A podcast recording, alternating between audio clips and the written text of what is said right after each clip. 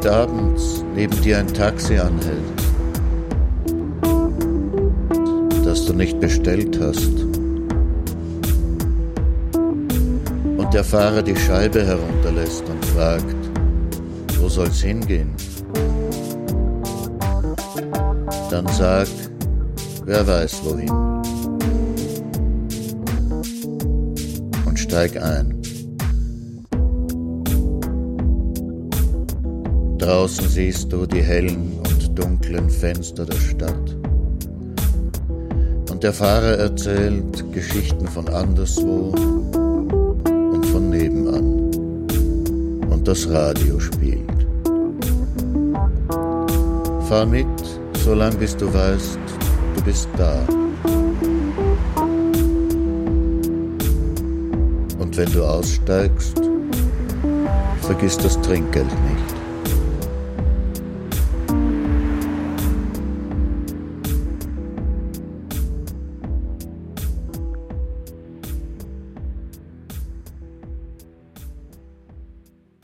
Dobry wieczór i bonsoir, guten Abend beim Nachttaxi. Euer Taxler heißt Martin Auer. Alle Nummern, die ich heute während der Fahrt spiele, haben Money im Titel. Ihr hört Musik von Farmers Boulevard aus Leipzig, Janne Nummela aus Helsinki, Ivan Julian aus Brooklyn, dem Foot Village Trommelkollektiv aus Los Angeles, Olneyville Sound System aus Providence, Rhode Island, Wolfonik aus Montpellier in Frankreich, Mrschavipas aus Subotica in Serbien und Unity Vibration auch irgendwo aus Frankreich.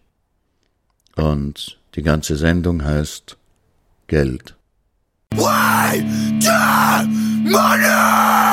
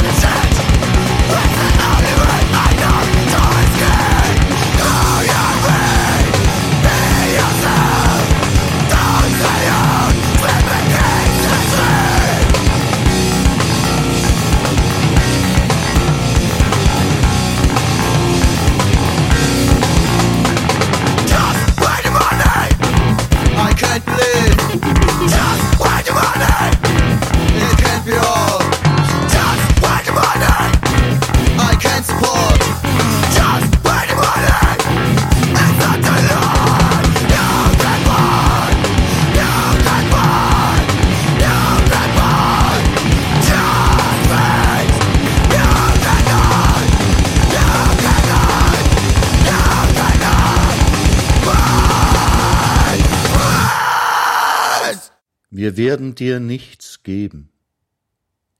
Geh und zünde die Wüste an, geh und versteinere die See, wir werden dir nichts geben. Was unser ist, muss es bleiben. Kein Helmchen soll uns genommen werden, kein Stein uns entwendet, kein Tropfen Speichels entzogen. Schrei vor unserer Türe, brich nieder an unserer Schwelle, du wirst unseren eisernen Mündern keinen Seufzer entlocken. Ein jeder bewahre das Seine, so ist es gut.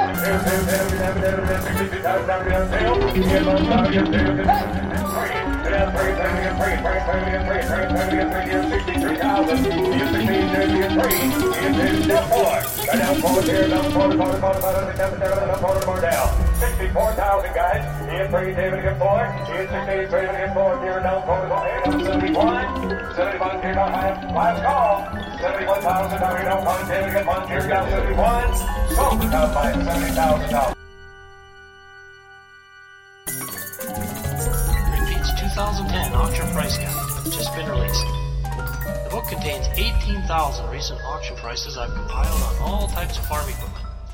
Cost is only $19.95 plus shipping and handling.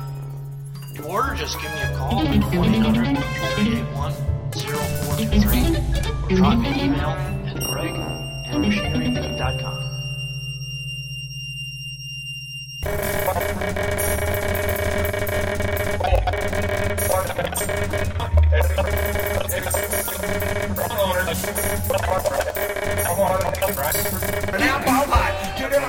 12 high, down to 12 high, 12 high, down to 12 high, round to 12 high, down 13 high, down 13 high, dip 13 high, down to 13 high, down to 13 high, 13 high, down to 13 high, dig 13 high, dig down 14 down high, 14 high, 14,500, dip 14 high, 14 high, down to 14 down, down to 14 high, 14 high, down to 14 high, down to 14 high, down to 14 high, 14,500, down to it all and all that, last call, 14 high, so it Auf dem Karottenplaneten.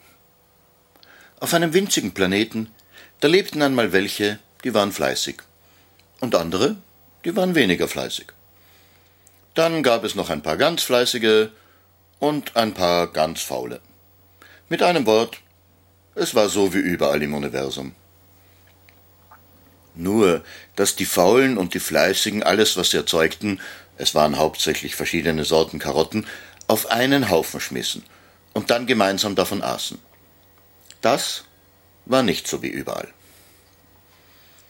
Eines Tages aber sagten ein paar ganz fleißige Na jetzt reicht's aber. Wir schuften und schuften, und dann kommen die anderen daher, die den ganzen Tag auf dem Rücken liegen und in die Sonne pfeifen und wollen unsere Karotten essen. Und sie schmissen ihre Karotten nicht mehr auf den gemeinsamen Haufen, sondern behielten sie zu Hause und fraßen sich dicke Wänste an. Die ganz Faulen zuckten nur die Achseln und aßen weiter vom großen Haufen. Und natürlich aßen sie mehr davon weg, als sie selber hinbrachten. Da merkten die Mittelfleißigen und die Mittelfaulen, dass jetzt doch auf jeden weniger kam, denn die ganz Fleißigen hatten ja immer besonders viele Karotten gebracht, mehr als sie selber aßen. Also sagten die Mittelfleißigen, ja, dann wollen wir aber auch unsere Karotten selber behalten. Und sie schmissen sie nicht mehr auf den großen Haufen, sondern machten sich jeder ein kleines Häuflein bei sich zu Hause. Und die Mittelfaulen machten es ebenso. Es bleibt uns ja gar nichts anderes übrig, sagten sie zu den Ganzfaulen. Und jetzt hatte jeder seinen eigenen Karottenhaufen vor seiner Hütte, und wenn er Lust auf eine Karottensorte hatte, die nicht in seinem Haufen vorkam, dann musste er sehen, ob er sie bei jemand anderem eintauschen konnte. Da fing bald ein Kommen und Gehen an, und nach der Arbeit hatten die Leute noch stundenlang zu tun mit Karottentauschen, bis jeder alle Karottensorten im Hause hatte, die er brauchte oder zu brauchen glaubte. Ja, das sind ja ganz neue Sitten, sagten die ganz Faulen unter sich. Für sie gab es jetzt keinen gemeinsamen Haufen mehr, von dem sie hätten schmarotzen können. Daraus zog aber jeder eine andere Lehre. Einige sagten sich, na schön, da muss ich eben doch mehr arbeiten. Das war allerdings nicht so einfach, denn wenn so ein bekehrter Fauler auf ein Feld kam, um dort Karotten zu pflanzen, war da meistens einer, der sagte, hey, hier hab doch immer ich Karotten gepflanzt, das ist mein Feld. Andere aber gingen einfach zu den Hütten der Reicheren und nahmen sich dort von den Karottenhaufen, worauf sie gerade Lust hatten. Wir haben immer vom gemeinsamen Haufen genommen. Und wenn es jetzt viele Haufen gibt, dann sind das eben viele gemeinsame Haufen. Wir nehmen uns jedenfalls davon, sagten sie.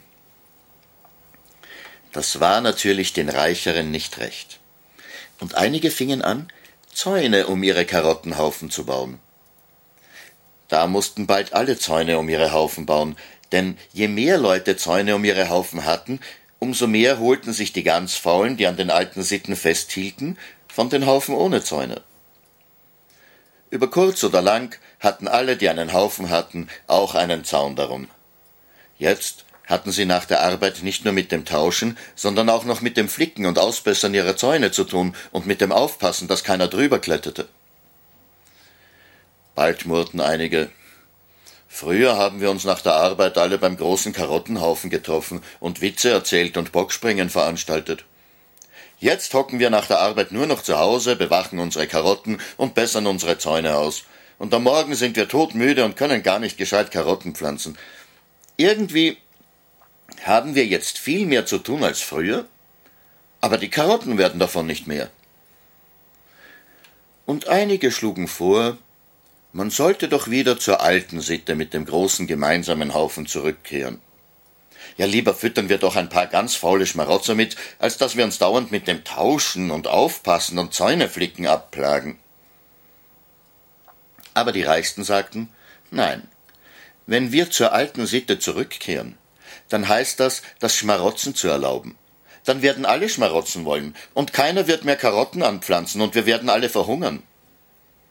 Aber so doch nicht, sagten die anderen. Den meisten ist es doch zu langweilig, den ganzen Tag auf dem Rücken zu liegen und der Sonne was vorzupfeifen. Es gibt doch nur ganz wenige, die wirklich so faul sind. Karottenpflanzen macht doch in Wirklichkeit Spaß. Nein, sagten die Reichsten. Karottenpflanzen macht keinen Spaß. Nur Karotten haben macht Spaß. Ihr könnt ja eure Karotten mit den Faulenzern teilen, wenn ihr wollt.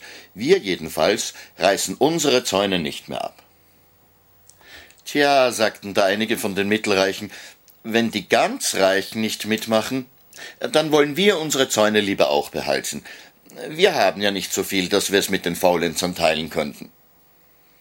Und die Mittelarmen sagten, ja, wenn nur wir teilen sollen, dann haben alle zu wenig. Da können wir nicht mitmachen. Wir müssen unsere Zäune leider behalten.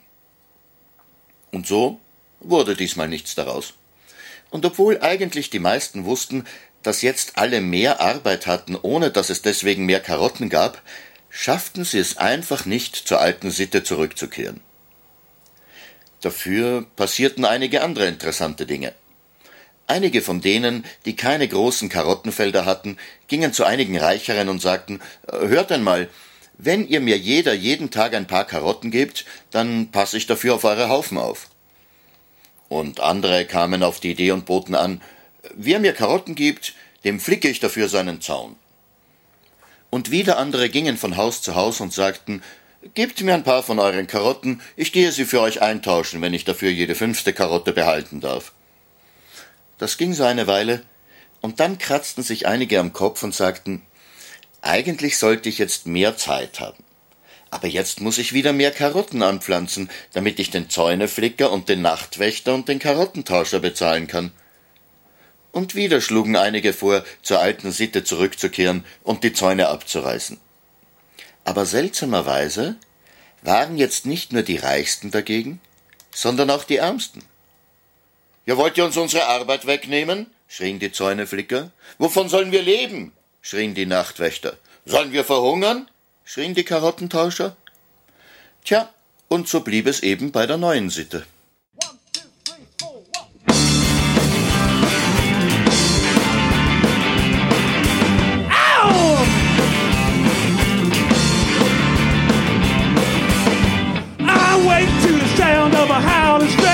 And then and so I start to sing along. See, we can do this and that every which way, and then I get same thing right or wrong. I think about it all the time and uh, I wrap my cage around me.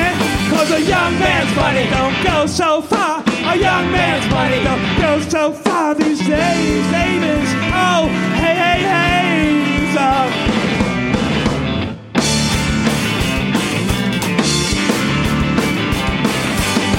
We used to think it was locality, but now we know that that's just formality. The same wind blows everywhere, and uh, since it's nine and the answer's never been there. I love to take you out to a dance, but with my dollar, I don't stand a chance. Cause a young man's money don't go so far. A young man's money don't go so far.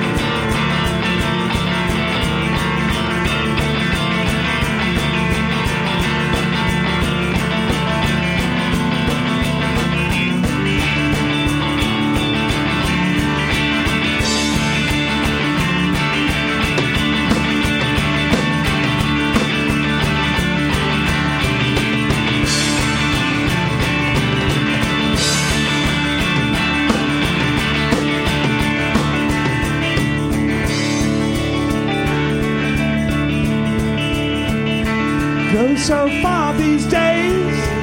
Go so far these A days. young man's money. Go so far these A days. young man's money. Go so far these A young man's money. Go so far these days. Man's money. Go so far these A young man's money. Go so far these Young days. man's money. Young man's money.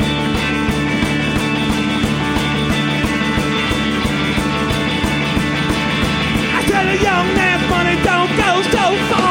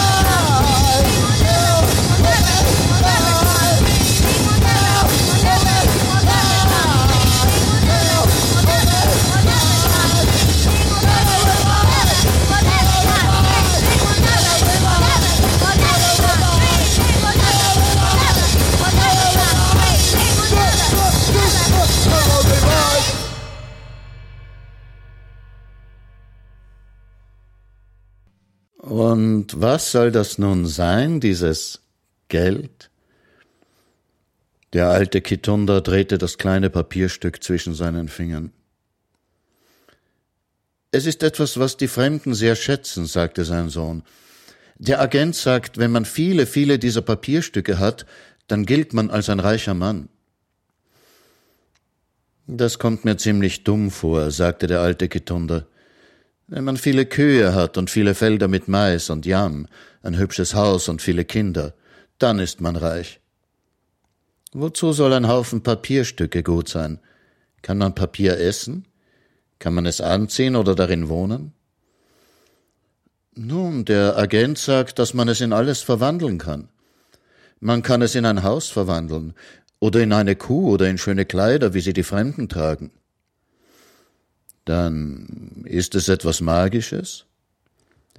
Nein, man kann einfach diese Papierstücke gegen alles eintauschen, was man will. Wenn du ein schönes Haus siehst, kannst du dem Besitzer einige Papierstücke anbieten und ihn bitten, es dir zu überlassen. Wenn er dir das Haus nicht geben will, bietest du ihm mehr Papierstücke an. Irgendwann wird er dir das Haus geben, wenn du ihm bloß genug Papierstücke dafür bietest. Zumindest hat es mir der Agent so erklärt. Dann muss es wirklich sehr starke Magie sein. Vielleicht macht die Magie, dass der Besitzer des Hauses die Fähigkeit verliert, klar zu denken? Nein, das ist es nicht. Der Besitzer des Hauses kann das Geld wieder für etwas anderes eintauschen. Vielleicht für eins von diesen Autos, mit denen die Fremden fahren, oder für ganz viel Essen oder für ein anderes Haus. Deswegen lässt er dir sein Haus im Tausch für das Geld. Mit dem Geld kann er woanders hingehen und ein Haus kaufen und dort wohnen. Du kannst ein Haus nicht mit dir tragen. Aber wenn er auch dumm genug ist, ein Haus für Papierstücke herzugeben, wie kann er wissen, dass er jemand anderen findet, der genauso dumm ist und wertvolle Dinge für Papierstücke hergibt? Ich weiß es wirklich nicht, Vater. Aber der Agent sagt, jeder weiß, dass Geld wertvoll ist und deshalb sind alle bereit, Dinge für Geld herzugeben. Der alte Kitunda schüttelte den Kopf. Und der Agent, er hat dir dieses Geld gegeben? Ja, er hat mir gesagt, ich solle zurück ins Dorf kommen und allen jungen Männern sagen, dass sie auf der Baumwollplantage arbeiten sollen. Und dafür hat er mir Geld gegeben. Und er hat gesagt, für jeden Mann, der kommt, um zu arbeiten, wird er mir mehr Geld geben. Er will also, dass die Männer auf der Plantage für ihn arbeiten. Und dafür will er ihnen Geld geben? Nun, die Plantage gehört ihm nicht, sie gehört seinem Boss. Und sein Boss wird uns dann das Geld geben. Sie wollen also, dass ihr geht und Baumwolle pflückt für wertlose Papierfetzen. Und wer wird sich um deine Kühe kümmern? Wer wird auf deinen Feldern arbeiten und den Mais und die Jamwurzeln ernten? Der Agent sagt, mit dem Geld, das uns sein Boss geben wird, können wir mehr Mais und Jams kaufen, als wir von unseren Feldern ernten. Und was ist, wenn er lügt? Wie könnt ihr wissen, wie viel so ein Stück Papier wirklich wert ist? Ich weiß es nicht, Vater. Der alte Mann grübelte eine Weile. Wenn du mit jemandem Handel treibst, musst du wissen, was das Ding wert ist, das du hergibst, und was das Ding wert ist, das du bekommst. Du kennst doch die Waldleute. Sie pflanzen keinen Mais und keine Jams an. Stattdessen bringen sie uns getrocknetes Fleisch und wilden Honig aus dem Wald, und wir tauschen das ein für Mais und Jams. Du weißt, was der alte Ikyanga sagt, wenn er glaubt, dass ich ihm zu wenig Mais für sein Fleisch anbiete. Er sagt, ach, schau doch, ich habe so lange gebraucht, um diese Antilope zu jagen. Wenn du mir so wenig Mais dafür gibst, lohnt es sich für mich nicht, für dich zu jagen. Da wäre ich besser dran, wenn ich mein eigenes Feld anlegen würde. Aber wenn er zu viel Mais verlangt, dann sage ich zu ihm, ach komm, es ist so viel Arbeit, das Feld zu hacken und den Mais zu bewässern und zu ernten und zu trocknen. Wenn du mir so wenig Fleisch für den Mais gibst, dann gehe ich doch lieber selber in den Wald zum Jagen. Kitundas Sohn lachte. Ich weiß, wie ihr zwei immer schachert. Und es stimmt auch. Wenn wir sehen, dass die Waldleute zu fett werden, dann wissen wir, dass wir ihnen zu viel Mais für ihr Fleisch geben. Und wenn Sie meinen, dass wir zu fett werden, dann wissen Sie, dass Sie uns zu viel Fleisch für unseren Mais geben. Du siehst, im Großen und Ganzen gleicht es sich aus, und wir tauschen eine Tagesarbeit im Feld gegen eine Tagesarbeit im Wald aus. Aber mit diesem Geld, ich weiß gar nicht, wie es gemacht wird, und ich kenne den Mann nicht, der es herstellt. Wie sollte ich wissen oder auch nur erraten, wie viele Stücke Papier man an einem Tag machen kann? Dasselbe habe ich den Agenten auch gefragt. Er hat gesagt, dass die Banknoten in der großen Stadt von Maschinen gemacht werden und dass sie in einer Stunde viele tausend machen können. Wenn sie so viele in so kurzer Zeit machen können, dann sind diese Papierstücke überhaupt nichts wert. Nicht einmal ein einziges Maiskorn. Hör auf mich, mein Sohn. Geh nicht auf die Plantage arbeiten. Arbeite auf deinen eigenen Feldern und dir und deiner Familie wird es gut gehen. Ihr werdet viel zu essen haben und alle werden sehen, dass du ein wohlhabender Mann bist und sie werden dich achten und respektieren. Ketundas Sohn sagte, ich werde es mir überlegen, Vater. Kitundas Sohn besuchte seinen Nachbarn und zeigte ihm das Geld, das der Agent ihm gegeben hatte. Da, schau dir das an. Die Fremden nennen das Geld. Was gibst du mir dafür? Der Nachbar lachte. Dafür gar nichts. Wenn ich so etwas brauche, dann pflück ich ein Blatt vom nächsten Busch. Du weißt schon wofür. Also ging Kitundas Sohn zu seinem anderen Nachbarn. Hör zu, meiner Frau ist das Salz ausgegangen. Kannst du mir etwas Salz geben? Ich gebe dir dieses Geld dafür. Der andere Nachbar sagte, Schau, ich gebe dir gern etwas Salz, weil wir Freunde sind. Du kannst es mir zurückgeben, sobald du kannst, oder du kannst mir ein paar Kassava-Wurzeln dafür geben. Aber was soll ich mit diesen Papierstücken? Nun, die Fremden würden es dir für irgendetwas, was du brauchst, eintauschen. Für ein bisschen Zucker zum Beispiel. Oder für ein hübsches Stück Baumwollstoff.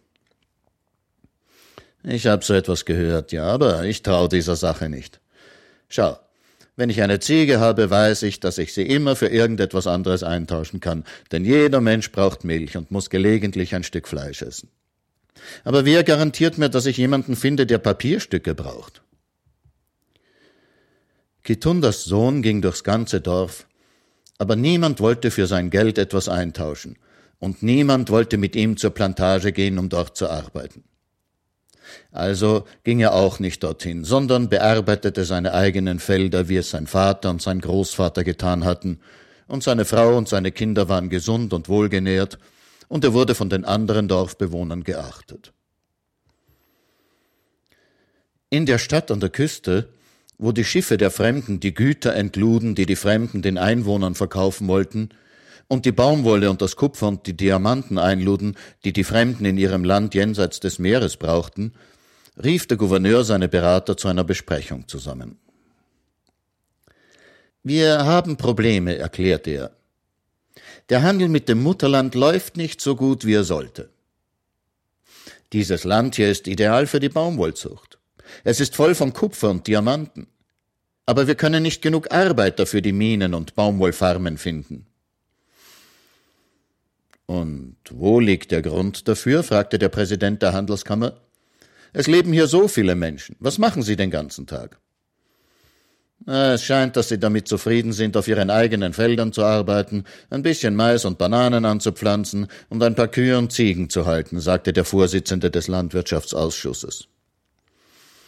Sie sind nichts als ein Haufen Faulpelze, sagte der Kommandeur der Kolonialtruppe. Wir sollten einfach Zwangsarbeit einführen. Hm, nun ja, hm, das Problem scheint zu sein, dass Sie einfach nicht daran interessiert sind, für Geld zu arbeiten, sagte der Vorsitzende des Landwirtschaftsausschusses. Und äh, warum glauben Sie, dass Sie nicht an Lohnarbeit interessiert sind? fragte der Präsident der Handelskammer. Weil Sie das Prinzip des Geldes nicht verstehen. Sie glauben, dass es nur wertlose Papierstücke sind. Nun ja, es sind wertlose Papierstücke, sagte der Präsident der Handelskammer lachend. Ich wundere mich manchmal selber, wie das funktioniert. Ich wette, die Leute hier messen ihr Vermögen noch immer in Kühen und Ziegen. So ist es, sagte der Vorsitzende des Landwirtschaftsausschusses. Na, auf gewisse Weise haben Sie ja recht. Bei Kühen weiß man, woran man ist. Man kann immer jemanden finden, der Fleisch essen oder Milch trinken will. Und wenn man die Kuh nicht eintauschen kann, kann man sie immer noch selber essen. Bei Gold ist es auch so. Man kann es als Schmuck tragen oder sich falsche Zähne draus machen lassen. Aber äh, wir können die Leute natürlich nicht in Kühen bezahlen. Wissen Sie, als ich auf der Universität war, hat uns unser Professor gesagt, alles kann Geld sein, wenn die Menschen glauben, dass es Geld ist. Tja, und was können wir also tun, damit Sie glauben, dass unser Geld Geld ist? fragte der Gouverneur. Der Präsident der Handelskammer überlegte. Hm. Die jungen Männer wollen nicht für Geld arbeiten, weil die Bauern ihnen für das Geld kein Essen geben. Und die Bauern nehmen das Geld nicht an, weil die Handwerker ihnen für das Geld keine Töpfe und Hacken geben und so weiter. Dann dann brauchen wir ein Gesetz, das sie zwingt, Geld anzunehmen, wenn jemand etwas kaufen will, sagte der Kommandeur der Kolonialtruppen. Das ist nicht so leicht, sagte der Vorsitzende des Landwirtschaftsausschusses. Sie würden ihre Waren bloß verstecken und sagen, dass sie nichts zu verkaufen haben. Wir wissen, dass das in anderen Ländern passiert ist. Wir können ja nicht jeden die ganze Zeit kontrollieren. Nein, wir müssen sie irgendwie überzeugen, dass sie Geld brauchen, dass der Handel und die Wirtschaft ohne Geld nicht blühen können. Es sollte nicht so schwer sein, sie zu überzeugen. Der Vorstand des Finanzausschusses sprach zum ersten Mal. Und wie soll das gehen? fragte der Gouverneur. Wir können sie zwar nicht zwingen, Geld anzunehmen, aber wir können sie zwingen, uns Geld zu geben. Wir verlangen, dass jeder jedes Jahr eine gewisse Summe als Steuer zahlen muss. Es ist leicht zu kontrollieren, ob jemand einmal im Jahr seine Steuer bezahlt hat. Und die Steuer muss in unserem Papiergeld bezahlt werden. So werden alle genötigt sein, sich irgendwie dieses Geld zu beschaffen. Und sie werden bereit sein, für Geld zu arbeiten und Waren gegen Geld einzutauschen. Wir werden die Arbeiter haben, die wir brauchen, und werden ihnen unsere Waren verkaufen können. Ein großartiger Gedanke, sagte der Gouverneur, und der Präsident der Handelskammer und der Vorsitzende des Landwirtschaftsausschusses klatschten Beifall. Und wenn Sie nicht zahlen, marschieren Sie ins Gefängnis, fügte der Kommandeur der Kolonialtruppen hinzu. Und dieses Mal applaudierten die anderen auch ihm. Also, sagte der alte Kitunda, jetzt haben Sie uns da, wo Sie uns wollten. Die jungen Männer waren bereit, zur Plantage aufzubrechen. Mach dir keine Sorgen, Vater, sagte Kitundas Sohn. Ich werde das Geld verdienen, um die Steuer für dich und für Mutter und für meine Frau zu bezahlen. Unserer Familie wird nichts passieren. Ja, aber unsere Felder werden brach liegen, weil uns eure starken Arme fehlen werden. Wir werden niemals mehr selber für uns sorgen können. Wir werden vom Geld der Fremden abhängig sein und davon, ob sie uns für sich arbeiten lassen oder nicht. Der alte Kitunda umarmte seinen Sohn. Ich hoffe, dass ich noch am Leben sein werde, wenn du von der Plantage zurückkommst, damit ich dich begrüßen kann. Aber vielleicht mag ich auch gar nicht mehr länger leben. Weißt du, als sie das erste Mal hier auftauchten, wollten einige von uns gegen sie kämpfen. Aber erst jetzt haben sie uns wirklich besiegt. Nichts wird mehr so sein wie früher. Und die jungen Männer marschierten davon.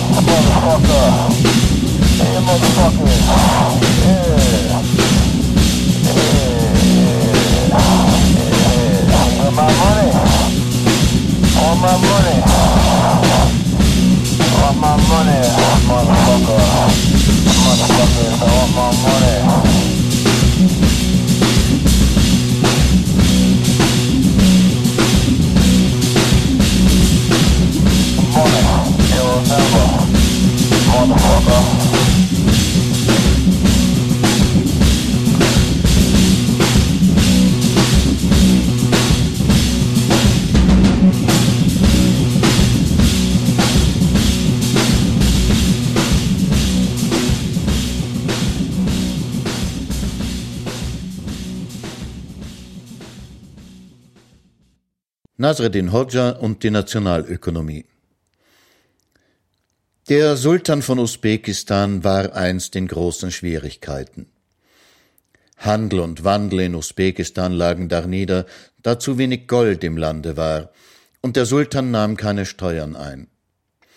Der Sultan wusste schon nicht mehr, womit er seine Beamten und Soldaten bezahlen sollte. Er ließ alle seine Ratgeber zusammenkommen, aber keiner wusste eine Lösung. Schließlich wandte sich der Sultan an den Mullah Nasreddin Hodja. Der besann sich eine Weile, dann sagte ich glaube, ich habe eine Lösung. Majestät, besitzen doch ein Känguru? Ja, sagte der Sultan. Und außer Majestät besitzt niemand in diesem Land ein Känguru. Nein, sagte der Sultan. Und scheißt es, das Känguru? Es scheißt, sagte der Sultan. Nun, sagte Nasruddin Hodja, so erlassen Majestät ein Gesetz, dass die Beamten ab nun in Känguruscheiße bezahlt werden. Der Sultan kratzte sich am Kopf. Ich fürchte, das werden Sie nicht mögen, sagte er. Sie werden, sagte Nasreddin beschwichtigend. Sie werden es mögen, sobald Sie von dem zweiten Gesetz hören werden, das Majestät zu erlassen, die Güte zu haben, geruhen werden. Und was ist das für ein Gesetz? Ein neues Steuergesetz. Es verpflichtet jeden Bürger, am Ende des Jahres dem Finanzamt ein Böhnchen Känguruscheiße abzuliefern. Bei Nichtablieferung gibt es hundert Peitschenhiebe auf die Fußsohlen. Der Sultan schmunzelte. Ein diabolischer Plan, mein lieber Nasreddin. Wenn er gelingt, wirst du Finanzminister. Der Plan wurde durchgeführt. Die Beamten erhielten monatlich zehn Böhnchen Känguruscheiße. Das erste legten sie für die Steuer zurück, und für den Rest konnten sie so ziemlich alles eintauschen, was sie brauchten. Denn natürlich war jeder Bürger und jede Bürgerin des Landes begierig, in den Besitz von Känguruscheiße zu kommen. Bald war Känguruscheiße die anerkannte Währung des Landes und niemand redete mehr von Gold. Alle Staatsausgaben wurden in Känguruscheiße beglichen. Der Handel kam wieder in Schwung, auf dem Markt und an der Börse zahlte man mit Känguruscheiße, im Bordell und in den Opiumhöhlen ebenso. Natürlich gab es auch Betrüger, die versuchten, armen, halbblinden Witwen Kaninchenkötel oder Ziegendreck anzudrehen, es gab auch welche, die von den Känguruböhnchen ein wenig abschabten und so aus zehn Böhnchen elf machten, aber die Polizei des Sultans, bezahlt mit Känguruscheiße, legte ihnen bald das Handwerk beziehungsweise verlangte derart hohe Summen an Bestechungsscheiße, dass es sich für die Betrüger kaum lohnte. Usbekistan wurde ein blühendes Reich und Nasreddin Hoxha wurde Finanzminister. Und blieb es, bis das Känguru Durchfall bekam und starb. Dann wurde in Usbekistan Papiergeld eingeführt. Yeah, c'est l'original tribunal aux côtés de Volphonique. Oh, oh, oh, oh, ce n'est pas l'argent qui fait tourner la terre. Le love prend le dessus sur le budgétaire. Ce n'est pas l'argent qui fait tourner le monde, mais des pensées positives et profondes. Oh, oh, oh, ce n'est pas l'argent qui fait tourner la terre. Le love prend le dessus sur le budgétaire. Ce n'est pas l'argent qui fait tourner le monde, mais des pensées positives et profondes. Certains vivent dans la richesse mais ne sont jamais contents. Ils sombrent dans la détresse et se retrouvent sur un divan. Pour s'avouer que vivre comme un prince ou une princesse peut tout de même laisser leur morale dans un état de sécheresse. C'est terrible de penser que love et monnaie sont compatibles. La pauvreté laisse certains impassibles pendant que d'autres restent incorruptibles. C'est indescriptible le pouvoir du love, tout est possible. Dans le capitalisme, sauf si ton compte est risible, alors tu deviens invisible, submersible aux yeux de ceux qui te pensaient infaillible. La loi de la monnaie est insensible. Ce n'est pas l'argent qui fait tourner la terre. Le love prend le dessus sur le budgétaire.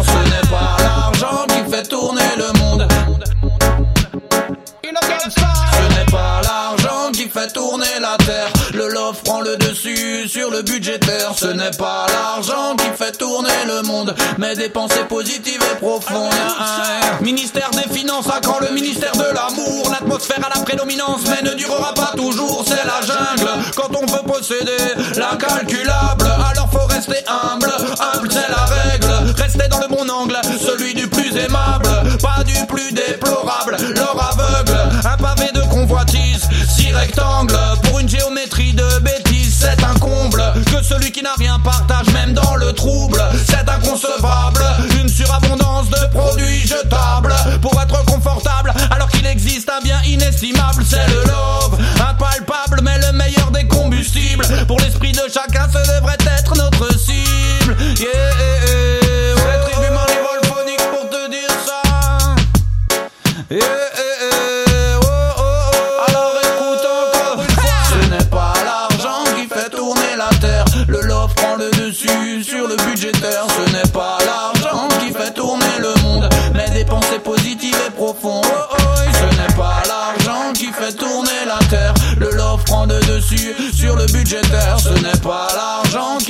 tourner le monde, mais des pensées positives et profondes. Oh, oh, oh.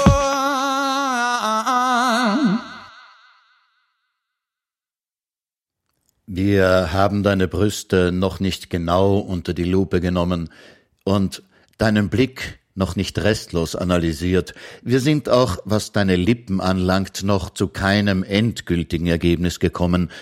Doch du kommst in die engere Wahl. Der Boss gratuliert.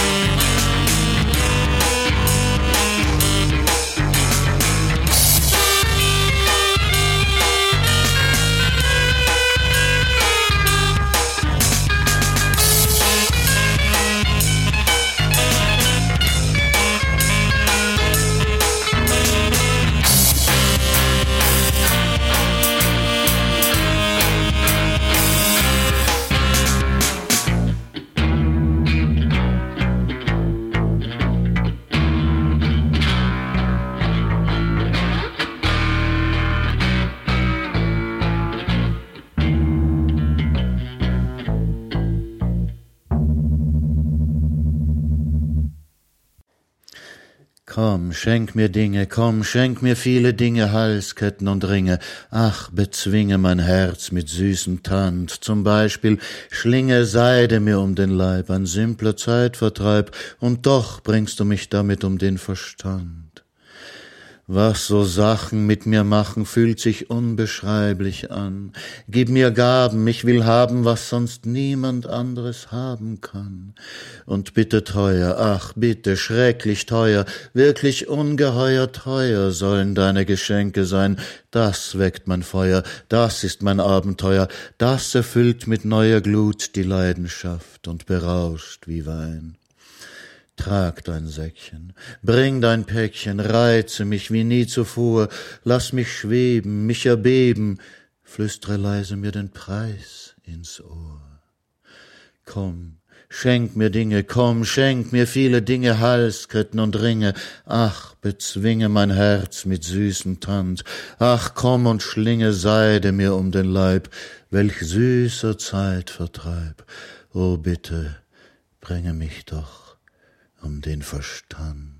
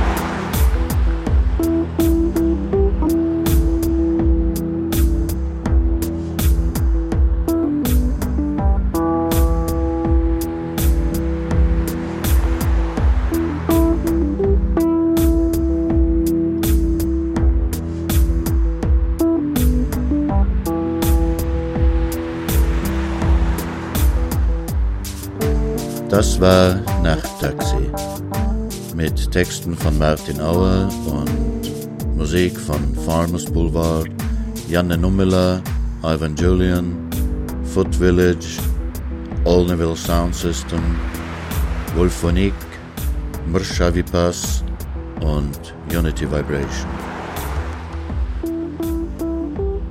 Gute Nacht, dobranoc i geceler. Soirée.